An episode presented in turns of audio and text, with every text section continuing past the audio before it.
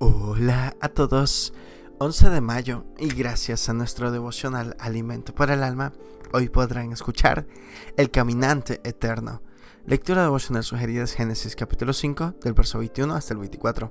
Nos dice su verso 24. Caminó pues Enoch con Dios y desapareció porque le llevó Dios. El caminar es uno de los ejercicios más sencillos y eficaces que se recomienda para controlar el peso, tener buena circulación y mantener sano el corazón.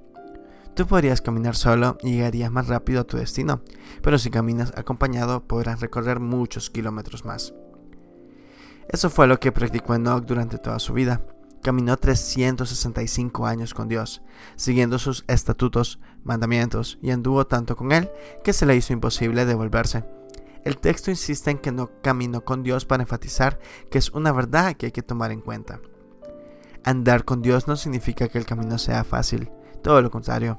Sin embargo, Dios camina con nosotros por los caminos más difíciles. Puede que alguien pregunte, ¿qué puedo hacer para caminar con Dios? Un detalle infaltable para alcanzar este deseo es vivir una vida que agrade al Señor. La Biblia enseña que por la fe Enoch fue traspuesto para no ver muerte y no fallado, pues lo traspuso Dios, y antes que fuese traspuesto, tuvo testimonio de haber agradado a Dios.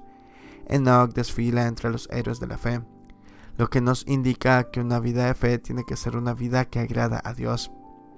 Para andar con Dios necesitas confiar en Él, saber que primera tu esfuerzo y que te sostendrás si llegas a desmayar.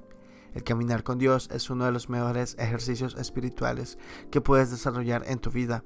Andar con Dios te mantendrá sano espiritualmente.